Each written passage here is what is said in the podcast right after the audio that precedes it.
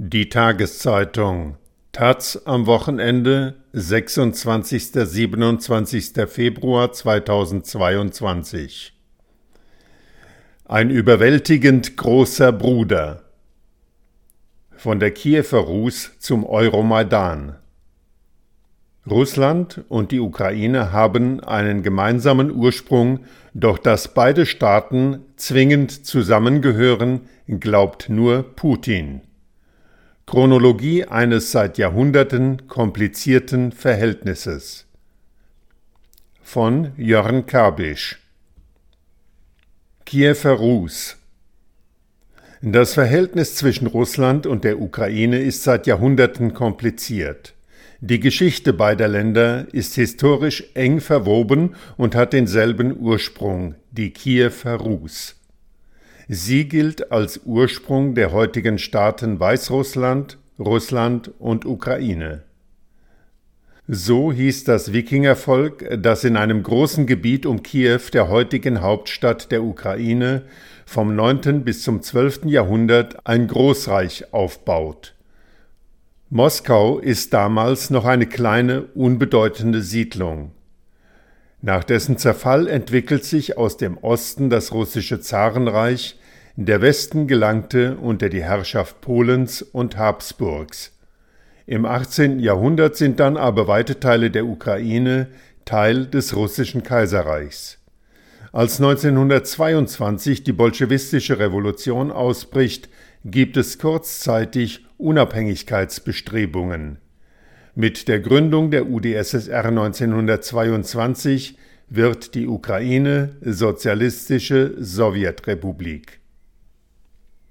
Holodomor 1931 zwingt die Sowjetregierung ukrainische Bauern zu solch hohen Getreideabgaben, dass 1932 eine große Hungersnot ausbricht.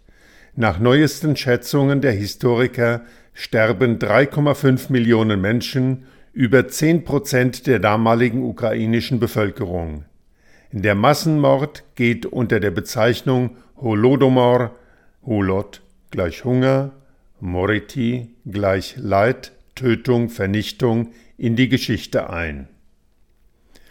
Unabhängigkeit im Zuge des Zerfalls der Sowjetunion wird die Ukraine 1991 unabhängig.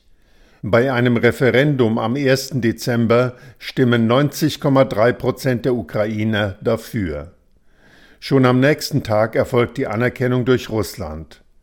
Das Verhältnis der beiden Länder bleibt aber schwierig, die Ukraine ist wirtschaftlich und finanziell stark von Russland abhängig. Hauptstreitpunkte sind die Grenzen und der Status der Halbinsel Krim mit Sevastopol, dem Hafen der russischen Schwarzmeerflotte. Und immer wieder das Gas, das in großen Pipelines durch die Ukraine fließt. Bis Ende der 1990er Jahre werden die territorialen Probleme in verschiedenen Verträgen gelöst, immer wieder verpflichtet sich Russland zur Unverletzlichkeit der bestehenden Grenze zwischen beiden Ländern. Orangene Revolution Im Herbst 2004 finden in der Ukraine Präsidentschaftswahlen statt. Wegen Wahlfälschungen kommt es zu mehrwöchigen friedlichen Protesten, bis die Stichwahl im Dezember wiederholt wird. Dabei setzt sich der westlich orientierte Kandidat Viktor Juschenko durch, auf den noch im Wahlkampf ein Dioxinanschlag verübt wird.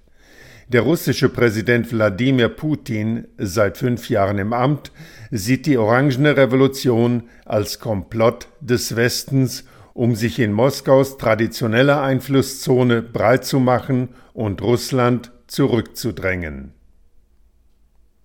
Euromaidan Ende November 2013 legt Präsident Viktor Janukowitsch das Assoziierungsabkommen mit der EU kurz vor der geplanten Unterzeichnung offenbar auf Druck Russlands auf Eis.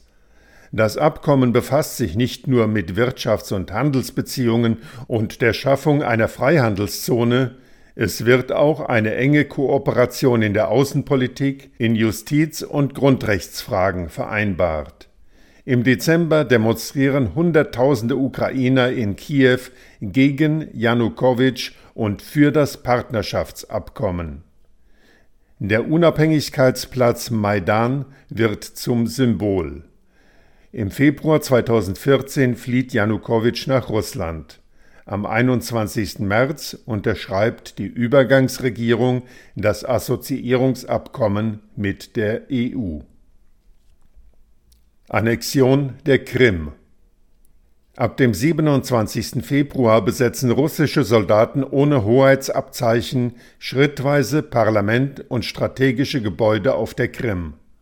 Unterstützt werden sie von bewaffneten prorussischen Kräften, die teils aus Russland eintreffen und die Wege zum ukrainischen Kernland blockieren.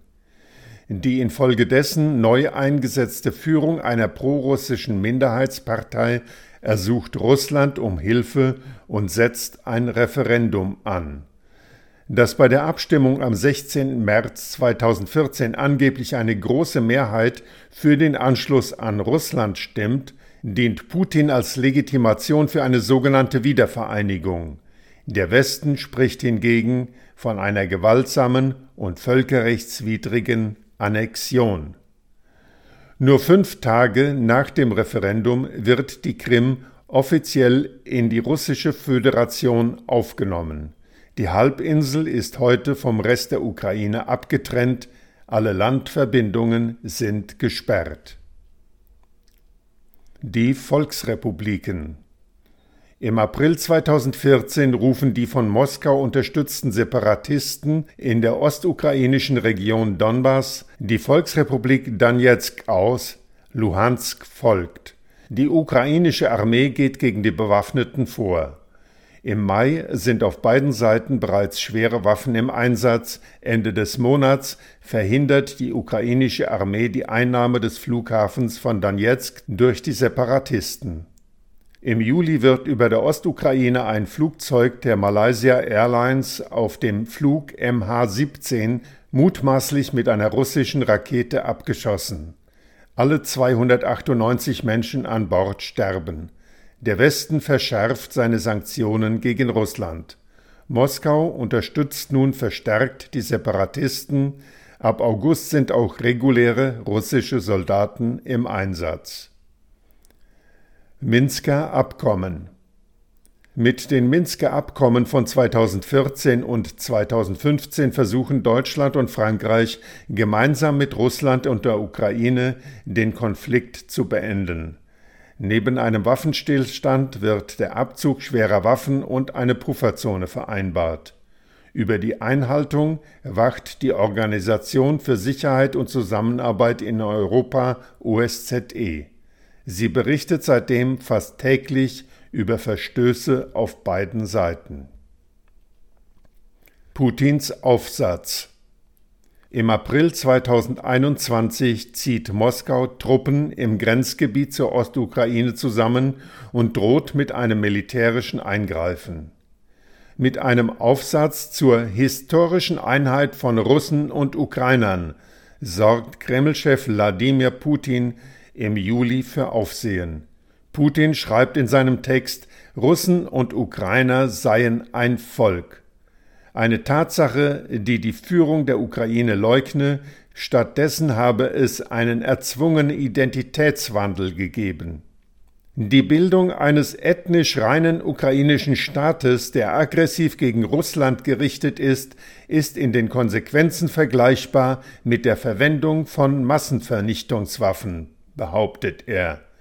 Wladimir Putin schließt daraus, wahre Souveränität der Ukraine ist nur in Partnerschaft mit Russland möglich.